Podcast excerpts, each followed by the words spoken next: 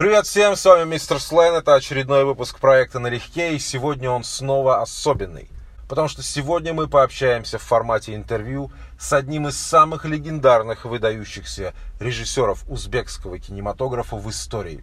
Я ждал этого интервью очень долго, мне есть о чем поговорить с замечательным и выдающимся Али Хамраевым. Али Хамраев, гость налегке, сегодня. Поехали. Я очень рад вас приветствовать, Олег Гашевич. Привет, Руслан. А, с вами, как человеком очень мудрым, хотел обсудить одну вещь.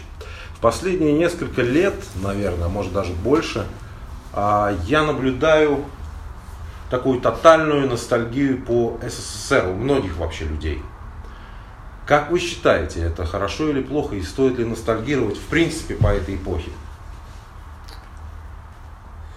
Ностальгия имеет две стороны. Вот одна сторона вот эта массовая ностальгия населения о том, что была какая-то стабильность. И вторая ностальгия э, о тех э, временах э, людей творческих, может быть. Она тоже ностальгирует сейчас, потому что они были в фаворе, они выполняли идеологические заказы, имели дачи, получали вне очереди автомобили, ездили за границу очень свободно. Э, и они, конечно, ностальгировали об этих прекрасных временах. Так что ностальгия по СССР, она очень разная. И у меня ностальгия по СССР, может быть, потому что там прошла моя молодость вот это. Как говорятся в те времена, арбузы были слаще и небо голубее. Но если бы не было вот этих сложностей с прохождением сценария во многих инстанциях, на что уходили месяцы, месяцы, я, может быть, снял бы 50 художественных фильмов. Может быть, потому что были перерывы по несколько лет – эти несколько лет я проводил в приемных. Как могут цензурировать э, люди чью-то вообще творческую деятельность? Что в музыке, что в кино? Ну, ну вот как? Я его не могу понять. Я понимаю, когда, э, как в Америке, ты присуждаешь там фильму определенный рейтинг, это A, B, C, там, и ты распределяешь, это будет в большом прокате, либо это будет в прокате там на каких-то носителях.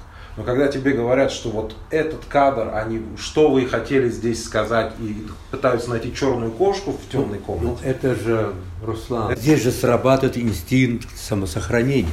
Эти люди, которые были допущены к кормушке, они думают не о великом искусстве, они думают, чтобы не совершить ошибку, чтобы не пропустить какой-либо фильм или какой-то концертный номер, который бы шел в разрез идеологии.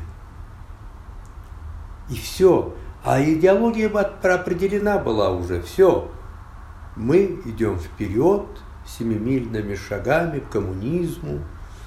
И никто нам не смеет помешать. Был редактор Антон Дмитриевич Сигеди, прекрасно ко мне относился. Он, э, вся страна была разделена на кусты.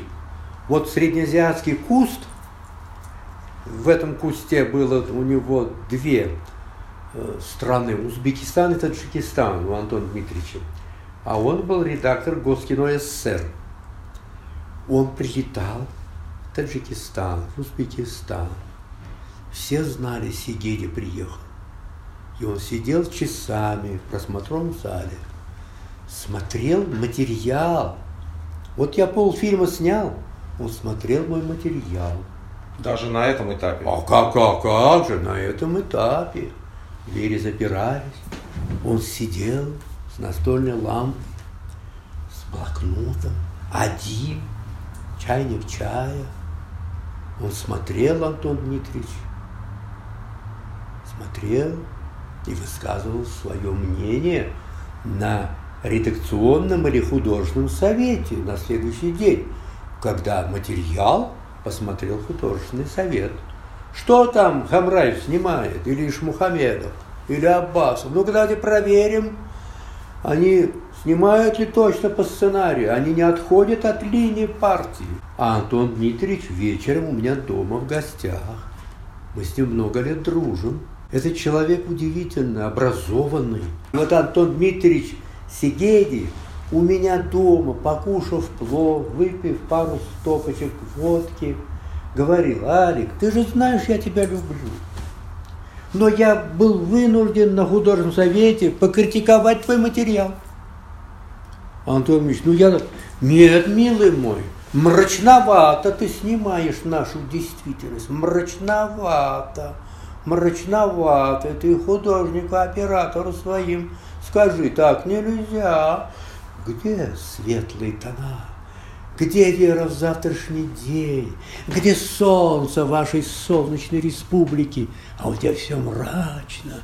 И действие, и атмосфера. О каком фильме он говорил? Ваш? Белый белаистый. Угу. И он, сидя у меня дома, говорил мне, Алик, пойми, я тебя очень люблю, но я цепной пес коммунизма. На кого скажут, на того и залаю. Когда был фильм готовый, он меня даже в какие-то моменты защищал. Он говорил, ну это имеет право на существование. Единственное, что не надо давать массовую печать. Можно фильм Хамраева выпустить ограниченным тиражом. И мне Тарковский говорил, вот я тебе завидую. Я, почему? У меня зеркало 5 экземпляров напечатали, а твой триптих 7 при том, что средняя печать масс для массового показа фильма было полторы тысячи копий. Средняя полторы тысячи. А зеркало пять копий. А триптих семь. Сатиджит Рей, с которым я встречался в, в Калькутте, один из величайших режиссеров мира. Он мне рассказывал – всю историю с присуждением 8,5 гран-при на Московском фестивале. Чухрая непрерывно вызывали телефону, и он все время выходил и возвращался. Красный как рак, говорится, Рэй. И все жюри склонилось к тому, чтобы дать 8,5 гран-при. А СЦК говорит, да вы что, советский должен быть фильм победить, нельзя. И Чухрай бегал туда-сюда, назад, и ему заявили члены жюри некоторые, что мы выходим из жюри. И Рей сказал, я выхожу из жюри. И Чухрай набрался мужества и подписал гран-при 8,5. Это была бомба. В то время. Да. Нам показали фильм, мы были абсолютно ошарашены мастерством, смелостью постановки проблемы одинокого человека, заблудившегося, вот главного героя сколько там было потрясающих находок. Фильм-то до утра остался там, утром увезут его, угу. нам же привезли как под охрану, нам секретно показывали такие фильмы загнивающего Запада. И мы всю ночь непрерывно смотрели этот фильм. Вот так научились. Почему сейчас нет Али Хамраева и Шмухамедова да, да. и И придумали такую стране? вещь. Вот они Почему? тогда снимали, интересные фильмы, потому что они испытывали сопротивление, и они преодолевали это сопротивление. И вот эти фильмы, это чепуха. Если бы мы не испытывали сопротивление, мы бы лучше сняли. Лучше сняли. Тарковский при мне потрясающий кадр, потрясающий эпизод убирал, плакал. Убирал и плакал из Рублева, из зеркала, на моих глазах, из сталкера. Я сколько вещей из белых айсов был вынужден убрать, потому что иначе вообще картину не выпустили бы. Так почему сейчас нет Хамраевых, Мухамедовых, Аббасовых у нас хотя бы? Это хотя естественный процесс. Вы можете посмотреть все эти фильмы сейчас, на которых э, воспитывались вы, без проблем. В любом э, соприкосновении с интернетом можно посмотреть любой фильм той эпохи. Но почему нет сейчас э, таких, как вы? Нужно время, должны появиться новые ребята. Потому что наше поколение появилось на сломе. И вот эта новая волна, Шухрат Аббасов, Ильюрыш Мухамедов, Адельша Агишев, Равиль Батыров, Учкун Назаров. Это ребята жадные до того, чтобы рассказать, что их мучает, что их мучает. недооценен Учкун Назаров. Ну, замечательный фильм, очень тонкий фильм. В то время в Узбекистан привлекались для работы над сценариями и Андрей Тарковский, и Фридрих Горенштейн, и Андрон Кончаловский, и Гена Шпаликов. Очень много интересных людей здесь работало. Я учился по фильмам. Наш мастер Григорий Львович Рошаль, он сразу на первом занятии сказал, я вас ничему не смогу научить. Никогда. Я только смогу привить вам интеллигентность, если у кого-то ее не хватает. Я только смогу привить вам вкус к хорошей одежде, в хорошей литературе, к хорошим фильмам. Вот запишите, что надо посмотреть. Десять фильмов нам сказал, о которых мы даже не слышали. Не слышали, хотя готовились в Авгиев, не слышали про эти фильмы. И мы их посмотрели. Для вас почему «Огни большого города» – это лучший фильм в истории? Потому что вот он лично для меня оказал самое большое эмоциональное воздействие. На меня, на десятилетнего мальчишку, который его посмотрел много раз. Первый раз я его посмотрел после партийного собрания в Узбекфильме. Там работала моя мама диспетчером – всегда были партийные собрания. И после партийного собрания показывали трофейные фильмы. Как сейчас помню. Мы прятались там, за экраном стояли динамики, и экран, и динамики, э, динамики были за экраном, и там такая была обшивка фанерная, кое-где ткань, и мы там в эту дырку ткань собирались, и за экраном мальчишки, дети, творческих работников Узбекфильма. Вот. Лежали до партсобрания за час. И тихо лежали. Уже мама говорила, тихо. Тушился свет, и мы выползали. И зал так хихикал, о, -о выходят эти все, спрятавшиеся там. И мы выползали и ложились на полу перед первыми рядами. И я помню огни большого города. Я интуитивно в это время, в эти минуты почувствовал, какая сила великая в кино. Может, в эти секунды я понял, что я буду стараться делать фильмы и работать в кино. Время продюсеров пришло, и цензура идеологическая, которую мы умели обходить, мы умели договариваться с коммунистами. Я лично с коммунистами договорился. Один фильм я делаю для вас, один для себя. Они попросили сделать жарко это в Кабуле. Москва попросила. Я поехал. Рисковал с женой, с дочерью. Чуть не застрелили их там. А зачем же вы поехали туда с женой и с дочерью? Зачем так было рисковать? Погибать так вместе. Жаркий в Кабуле я снял, Москва приняла сценарий а, «Я тебя помню». Я радостный с бумагой приезжаю в Ташкент, в Ташкенте Аблат Абдулаевич, представитель Узбекино, говорит, ты в Москве сделал то, что они просили, а теперь сделаешь мне. А что, Аблат я, я тебе даю слово, я тебя запущу, вот немножко осталось денег, и четыре месяца. Сними музыкальную комедию, как Йор-Йор. Все, я на неделю заперся, написал сценарий.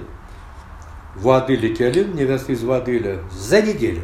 Ну, все время же что-то в голове роется, как что, сюжет, все. Записные книжки заполнены интересными всякими диалогами, наблюдениями, контактами с бортпроводницами, проводниками железной дороги, с таксистами. Жена меня ругает, что я со всеми пристаю к людям. Я говорю, ну это народ. Мне интересно, что он какие-то словечки, анекдоты, истории.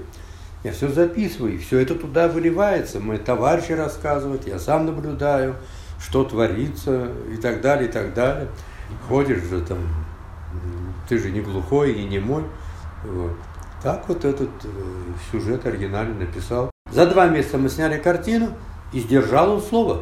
Как тогда пропустили триптих, где Диляром Камбарова вообще, а, грубо говоря, про междустрочно проповедует эмансипацию женскую, что женщина может все сама. Да. А мы-то привыкли, что она ничего не может сама. Картина была закрыта в течение почти трех лет. И только Рашидов лично вмешался. После того, как Герасимов Сергей Аполлинарович приехал во главе комиссии в Ташкент, я ведь разрабатывал способы самоубийства. И я все думал, в ванной не могу резать вены себе, фу, вот это все в крови. С восьмого этажа броситься вниз, соседи скажут, ой, бедный режиссер, дожил за мозги, вот дожил мозги на асфальте лежат. Все так. И я когда рассказал об этом Антонионе, он был у меня дома, он сказал своей жене, займись с ним, пусть он научится медитации.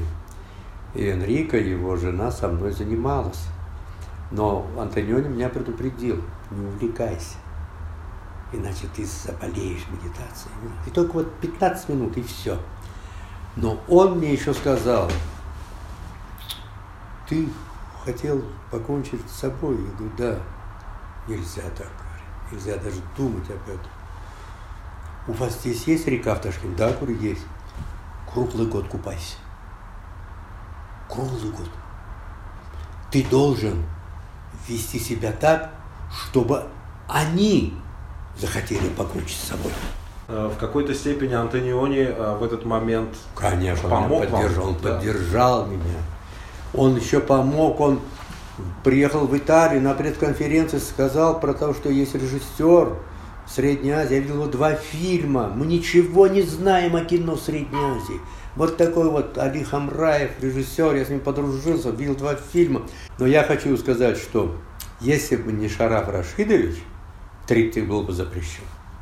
Потому что фильм закрыт. Турли Надыров покойно мне звонит, ни копейки денег нет дома, живу на зарплату своей супруги 110 рублей.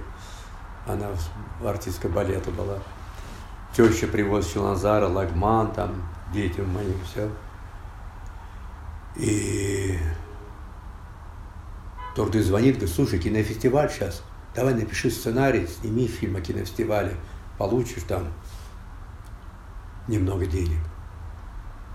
И я за кулисами в панорамном стою с Кахрамоном Хасаном, снимаем, занавес дали, закрыли, закрыли занавес, открыть фестиваль. Пионер Галстуков все, Ермаш, Салимов, Рашидов, Радж Капур идут, пионер Галстуком одели букетом цветов идут мимо меня. Я у рояля прижался и говорю, так, давай панораму, на шарап Рашидович, давай, давай, давай. Наезд. И меня Рашидов увидел. Подошел ко мне, все остановились за его спиной и говорит, я слышал, тебе жена родила. Я говорю, да, передай этот букет ей, я очень рад. И говорит, как дела? и уже делает шаг в сторону, чтобы уйти. Ну, все говорили прекрасно, все. А я говорю, плохо, Шараб Рашидович. Он ногу приставляет назад, берет меня под руку и ведет вниз. Он за собой запирает дверь правительственной комнаты. Он меня звал комиссаром после фильма «Чрезвычайный комиссар». Давай, комиссар, рассказывай. Нема да. Я говорю, вот так, и так, и так, и так. А у меня вот фильм. Я его не завершил. Посмотрели и закрыли а что ты мне не позвонишь? У тебя же есть телефон помощник э, моего Марии Спиридоновны. Я тебе его давал сколько лет? Шесть назад, да? Да. Почему? Я тебе сказал, звони. Я Шарав Рашевич, у вас столько дел, мне неудобно. Пойми, говорит комиссар, у меня не только хлопок, промышленность, образование, культура, спорт. У меня еще кино. Я еще за Хамраева отвечаю. У тебя все было хорошо, есть и будет. Утром с Бефильм приезжает, приказ. Монтаж-тренировочный период возобновить по фильму такому-такому-то. И дали мне время. Я даже поставил кадры, которые боялся и убрал. Даже их поставил. В Москву прилетел, посмотрела коллегия, аплодировали, сказали, фестивальный фильм. Возникла легенда, что Рашидов Хамраева защитил Никто же не знает, что я в 62 году, в январе месяце, был у Рашида в кабинете. Мне 25 лет.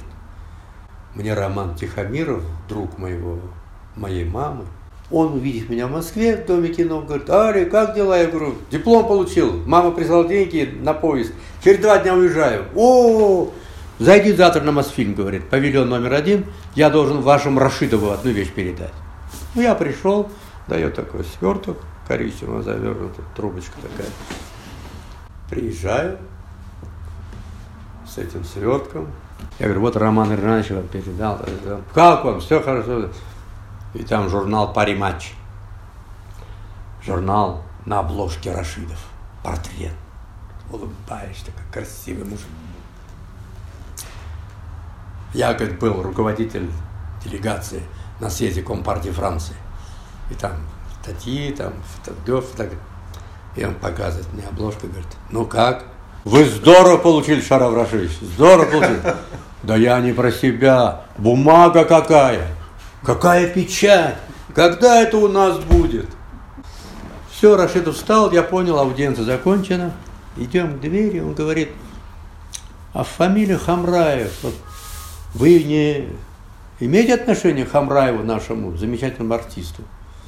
Я говорю, нет, они из Бухары, говорю, а мой папа из Ферганы. Но он тоже был артистом. Остановился, говорит, а почему был? Шарав Рашидович во время войны младшим лейтенантом был тяжело ранен под Вязьмой и погиб. Он кладет мне руку так на плечо, смотрит в глаза и переходит на «ты». До этого на «вы». А ты знаешь, я тоже был младшим лейтенантом и тоже был тяжело ранен. У тебя же есть телефон помощника, да? Запомни. Как трудно будет, не стесняйся, звони. Вот весь секрет. Он мне, как мой отец, помогал. Всегда. Во всем. Совсем недавно BBC опубликовала новый рейтинг 100 лучших фильмов в истории, не американских. И там есть всего 6 фильмов, а, которые были сняты на постсоветском пространстве. Но что примечательно, а, там есть фильмы Эйзенштейна «Броненосец Потемкин», там есть фильм Климова «Иди и смотри» и 4 фильма Тарковского. Вопрос, почему, как вы считаете, целых четыре фильма Тарковского и больше никого из советских режиссеров, ни Абуладзе, ни того же Параджанова. Это все очень субъективно. Это. Раз. Во-вторых, кто такой BBC? BBC – это коммерческая компания. Да, авторитетная. Коммерческая компания, авторитетная, которая имеет даже свое кинопроизводство. Сейчас документальные фильмы лучшие в мире BBC производит на свои деньги. Вот. Я многим вещам научился из этих документальных фильмов и продолжаю учиться. Но все эти опросы – это полная чепуха. Я тебе приведу десятки других опросов очень авторитетных организаций, американские организации, европейские организации, японцев я тебе найду, это, критики крупнейшие, авторитетнейшие, и в списке все разные. И на первое место выходит очень разные. Здесь вот Акира Курасава первое место, да, по голосам занял. Это мой учитель, один моих учителей. Я его обожаю. Я с ним имел два раза счастье выпивать водочку в Токио в 71 году и в 81 году. Я в записную книжку записал его два совета. Он первый в этом списке, слава Богу. В другом списке первым Эйзенштейн. В третьем списке первым Арсон Уэллс. В другом списке другой режиссер первым. И все это заслуженные люди, и это все выдающиеся фильмы, безусловно. На вкус и цвет товарищей нет. Получается, и Оскар тоже очень субъективная премия, ну по факту. Мне рассказывали ребята, которые ездили на Оскар. И когда они мне рассказали, как делался Оскар, я разочаровался в этой премии. Расскажите, пожалуйста. Ну, мне рассказывал подробно Паша Чухрай. Угу. Он с фильмом «Вор» был номинантом. Попал в число 5 лучших иностранных фильмов номинантов на Оскар. И всех номинантов вызывает. И он поехал. Он не получил Оскар. Но он всю кухню узнал. Он все, он мне это рассказывал, я обалдел, я и смеялся, и плакал. Оскаровский комитет и все члены Оскара, там две с половиной тысячи или четыре тысячи уже их академиков, угу. они разделены по секциям. Секция документального кино, секция художественного кино. Им показывают фильмы, назначают время, они приходят. Но многие больные, многие ленивые, многие очень пожилые, и им возят домой. Эти фильмы показывают.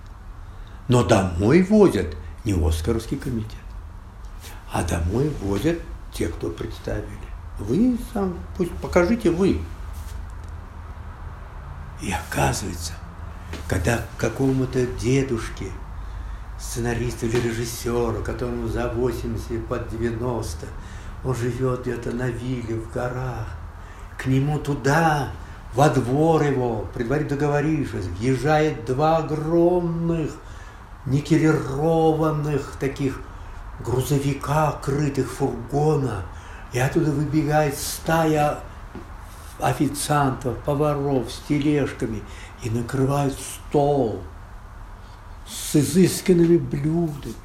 И приезжает один только человек, представитель компании, который прокатывает этот фильм или будет прокатывать.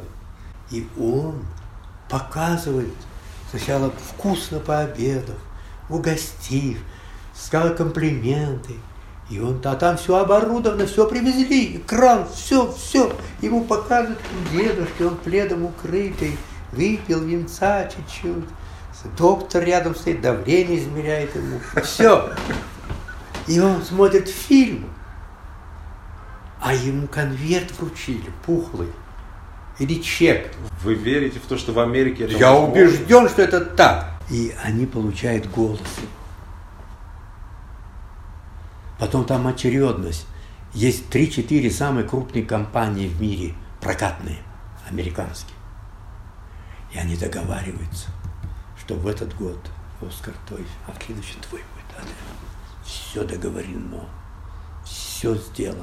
И человек, который приходит туда, в этот зал, он играет, что а, неожиданно, угу. все знает. Так вы думаете, когда Никита Михалков получал за утомленный солнцем в 95-м году, если мне не Огромная тоже, работа была проведена. То же самое. Все. А, огромная была работа подготовительная проведена. Телефон звонит, это убеждает. А Москва слезам не верит, это вообще Советский Союз, по-моему, еще. Москва слезам не верит, там никто ничего, там просто э, все академии купились на то, что впервые Советского Союза, они увидели фильм человеческий. Они увидели нашу улицу, наши квартиры. Они увидели, как люди вот думают о том, что надо в долг деньги где-то взять. Это, это. Вот это такую простую жизнь. Они обалдели, что эти люди, которые живут в тюрьме, они, оказывается, еще любят. Они, оказывается, еще преданы. Они, оказывается, еще умеют держать слово. Вот есть свобода в этой стране, раз такой фильм приняли. Это приоткрыт был железный занавес. Они такие они же, как дали. Там сентиментальные фильмы, они да. купились на это. Правильно, из этих а там были очень хорошие соперники. Меньшов мне рассказывал, там какие крупные режиссеры были соперники. То есть мы слишком романтизируем эту премию, сидя здесь, да? Нет, эта премия очень хорошая. Но Ни один кажется, бездарный если, фильм не получил. Что там. ты, если получил Оскар, значит, ты уже сто процентов в этой жизни сделал что-то очень и очень важное. Дорогой мой, Антониони мы сидели вот так вот, и он мне сказал, что фестивали придумали умные люди.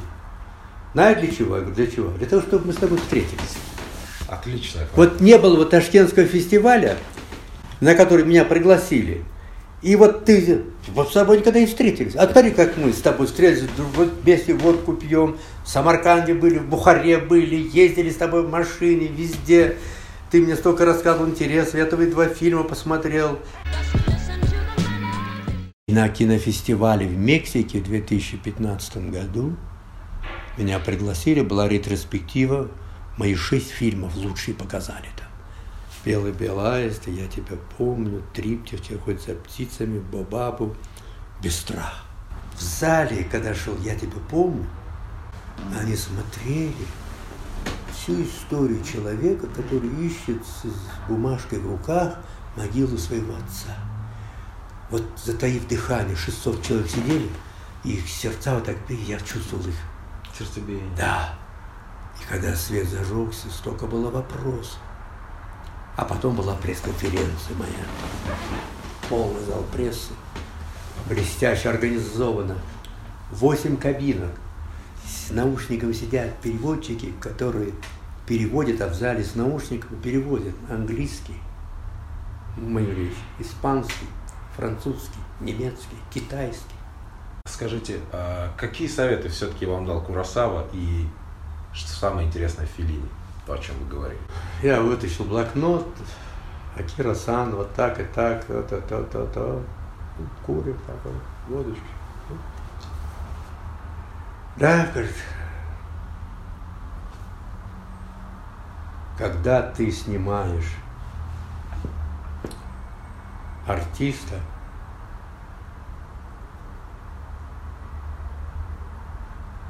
и хочешь сделать дождь, ты сделай так, чтобы с неба не свергались водопады воды.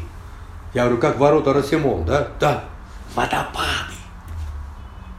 Когда снимаешь ветер, ты создай ураган, чтобы твой актер с, с трудом двигался. Когда ты снимаешь снег, твой актер должен вытянуть ладонь. И снег такой, что ладонь не видно.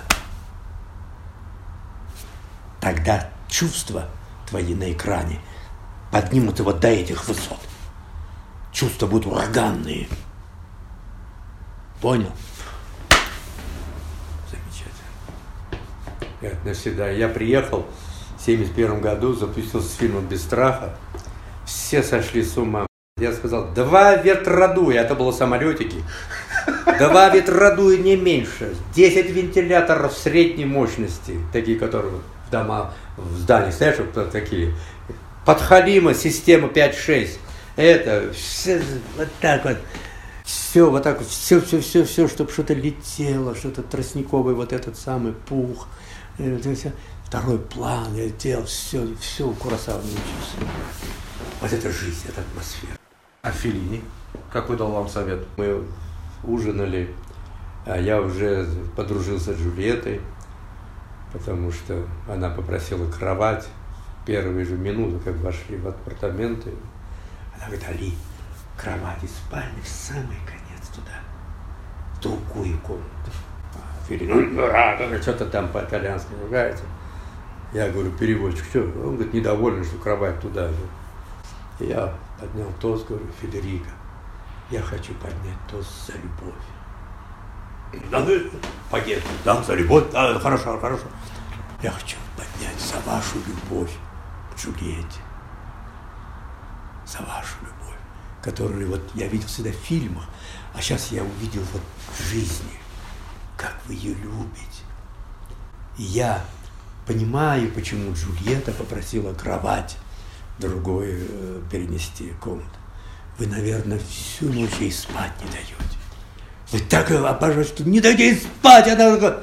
И я стал его лучшим другом. Меня обнял, говорит, правильно! Э, все, два дня мы с ним неразлучные. И когда они улетали, Джульетта мне сказала, спасибо тебе, Али. Ты так внимателен к Федерико. Помнишь тот день? Да. Когда я сказал кровать, он же обиделся, а ты вот так это все на любовь. Ну а что? Ты знаешь, я 8 лет уже сплю в другой.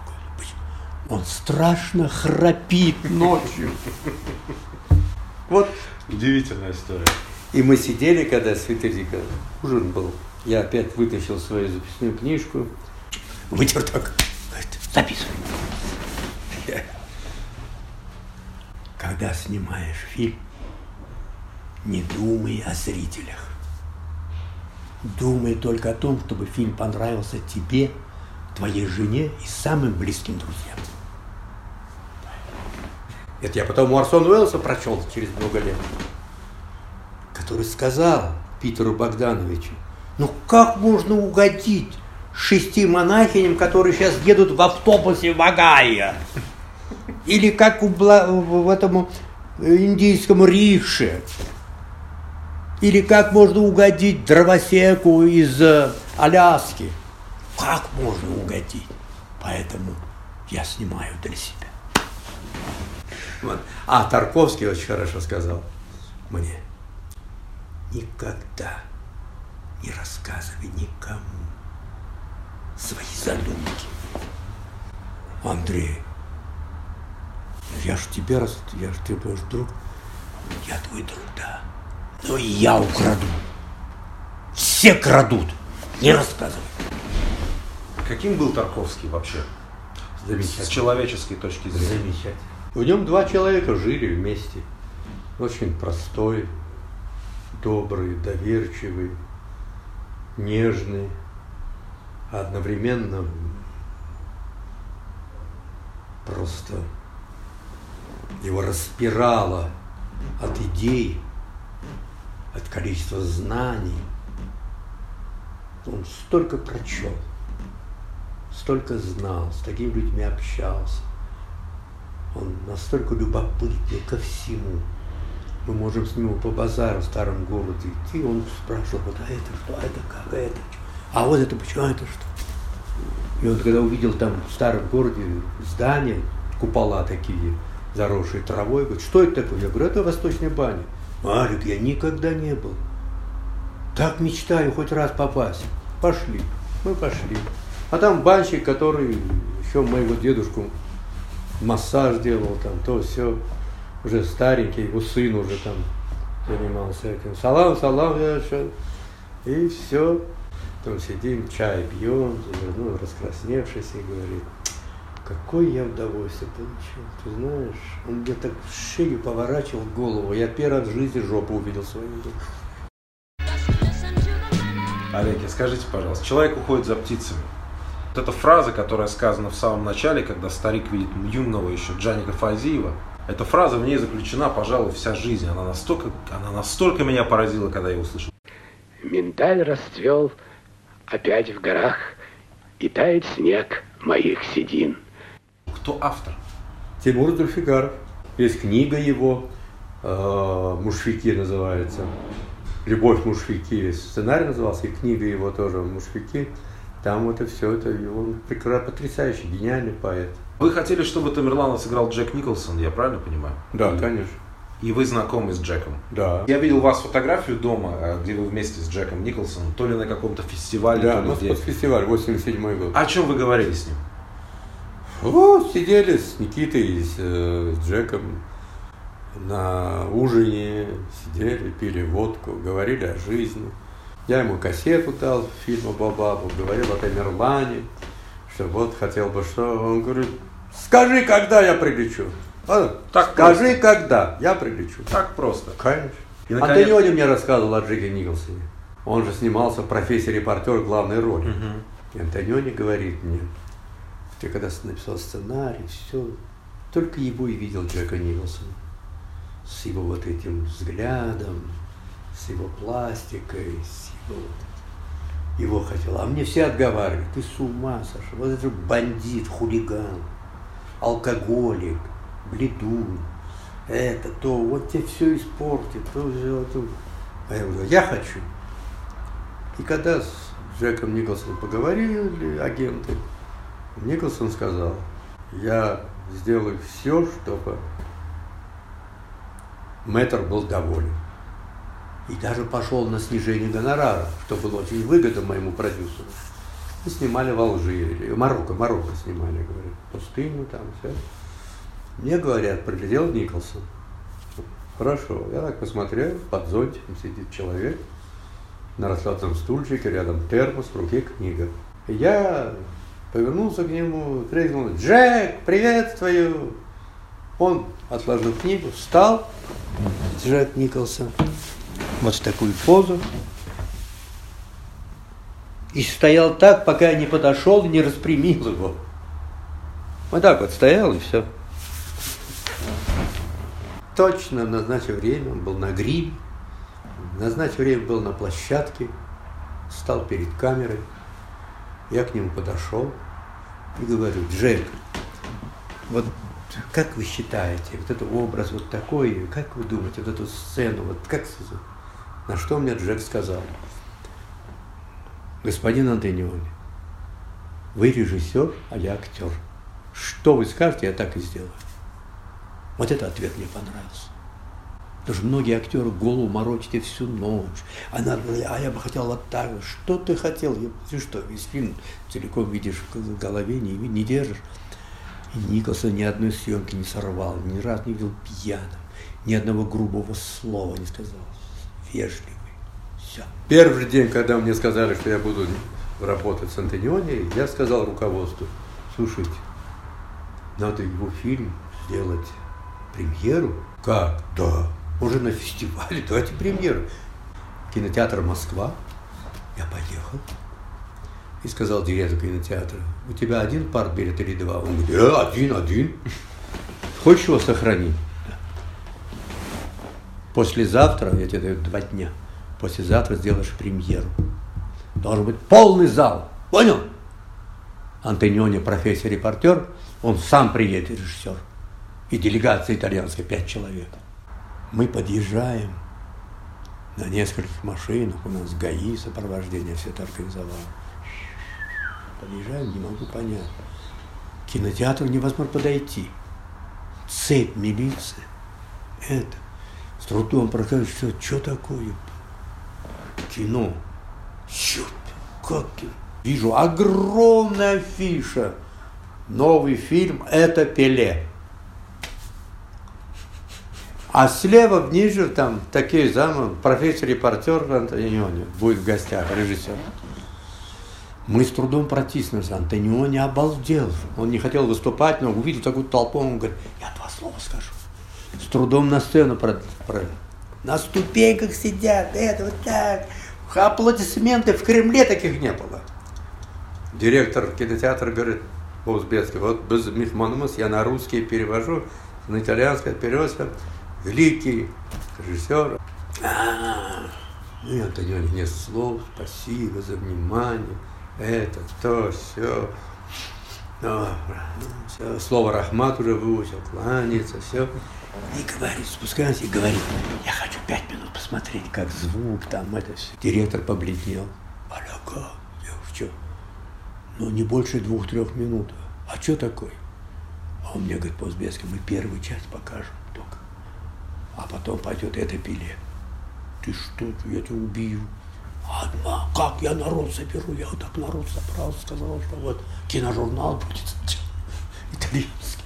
Вот тогда. А потом будет фильм. Как наберу? Быстро согнал несколько человек, Антониони сел, вся делегация началась. Кино началось. Я Лори, жене. Танина говорит, Лора, выручай. Что? Через пять минут начнется фильм про футболиста этой Пеле, иначе народ нельзя было собрать. А тот, нет, я еще туда, туда. Я что? Я говорю, там Учку Назаровна ждет, плов. Плов не может ждать, будет каша. Поднял его, и все, и в зал увидит, что выходит, аплодировал. А там идет Джек Николсон со своей машины, откапывает из песка колесо. Да, все. И мы вышли, сели. Антониони пиалушку поднял с водкой, говорит, у меня не было никогда такой прекрасной премьеры. Али, тебе большое спасибо.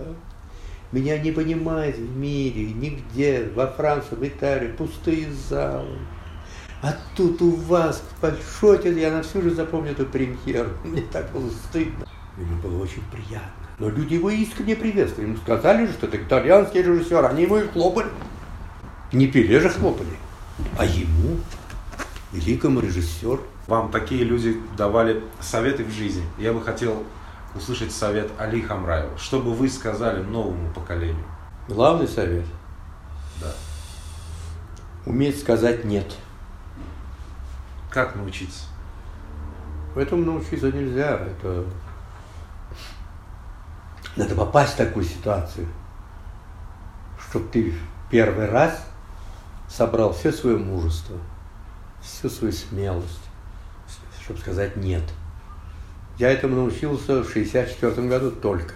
До этого был трусливый, осторожный. Я же паризм не был, но в глаза смотрел старшим по возрасту, старшим по должности, весь такой издалека, ассалам алейкум. В 64 году я был в Штатах, в составе киноделегации. И меня опекали два продюсера. Богатых человека, молодых.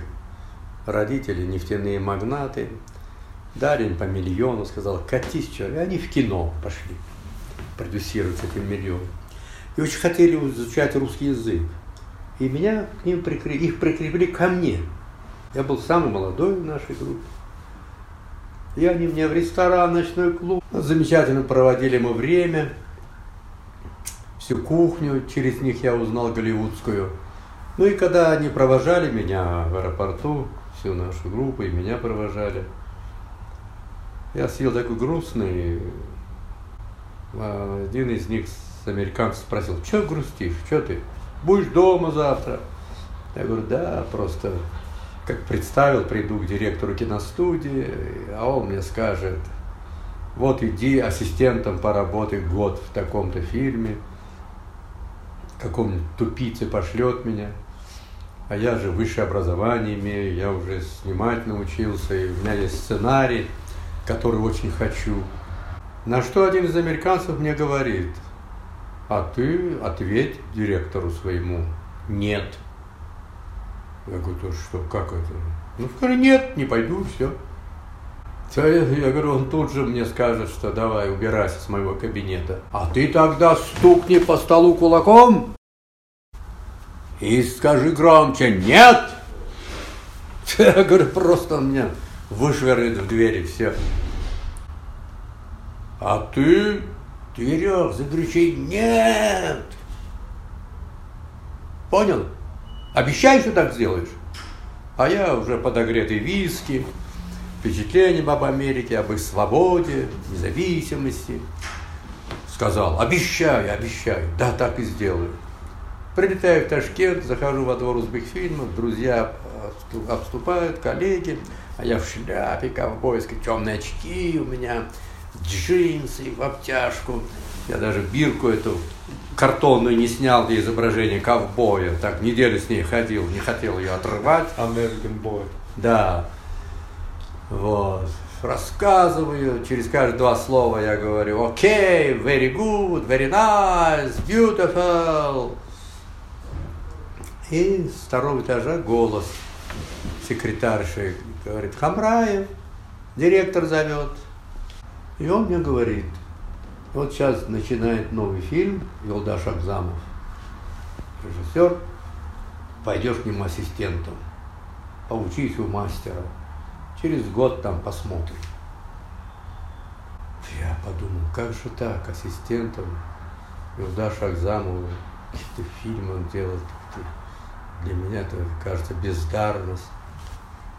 Я вспомнил, что дал обещание этому американцу сказать нет – я собрал все свои силы, всю волю, все свое бесстрашие и сказал, нет. Я сказал нет, с трудом сам свой голос услышал. Но директор услышал, поднял на меня удивленный взгляд и говорит, вы свободны. Я встал на ватных ногах, иду к двери, и думаю, как же так? Я ведь должен был стукнуть по столу кулаком и сказать громче «Нет!» Я же обещал американцу в аэропорту. Как же так я? Я что, трус? Я не сдержал свое слово, и так буду всю жизнь. И я в дверях повернулся к директору, закричал «Нет!» хлопнул дверью так, что штукатурка там посыпалась. Секретарша на меня обалдела, смотрит. Я как пуля вылетел. Утром поехал в Узбекфильм. Думаю, зайду, извинюсь. Вхожу в вестибюль, а там у нас доска приказов. Толпа ребят, режиссеры, операторы. Алик, иди сюда. Я говорю, что? Смотри, читай. И я читаю свежий приказ сегодняшним числом. Написано один из пунктов режиссера Хамраева А. И запустить подготовительный период с фильмом «Белые белоаисты». Директор киностудии Ибрагим Рахим.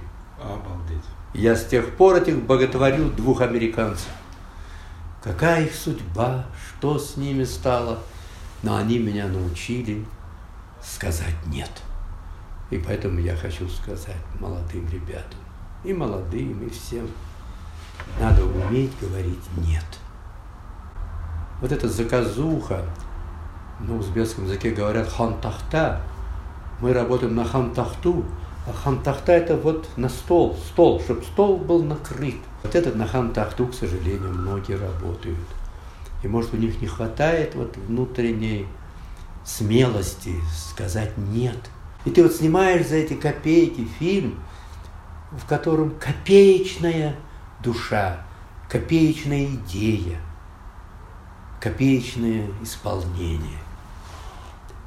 И потом следующее. И ты ночью ложишь спать и говоришь, я вот сейчас заработаю, сейчас дачу куплю, квартиру куплю, и вот еще жена просила бриллиантовое кольцо купить. Вот это вот куплю, а потом сделаю свой авторский фильм. А потом не приходит. Потом у тебя лысина, потом ты хантахта да хантахта, и удивляешься, и удивляешься тому, что твоя творческая жизнь не получилась. И тебя обогнали твои товарищи, которые умели говорить «нет», и которые снимают фильм о том, что их волнует. Спасибо вам огромное за такую искреннюю, честную беседу. Это было просто что-то с чем-то. Да. С вами сегодня были Али Хамраев, а, потрясающий, великий наш режиссер, и мистер Слэн. Увидимся совсем скоро с новым гостем налегке. Спасибо.